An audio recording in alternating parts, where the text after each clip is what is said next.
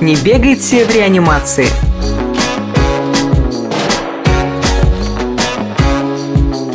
Есть такое правило – не бегать в реанимации.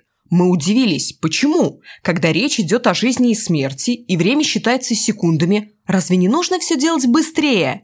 Оказывается, даже люди с остальными нервами паникуют, если врачи начинают вокруг них бегать. И эта паника совсем не помогает выздоравливать.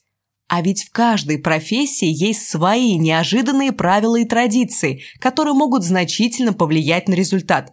О них и будет этот подкаст исследования. Герои из разных миров раскрывают секреты и тонкости часто необычных для нас профессий.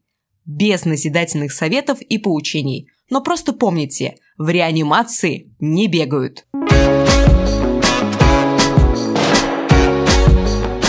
Не бегайте в реанимации.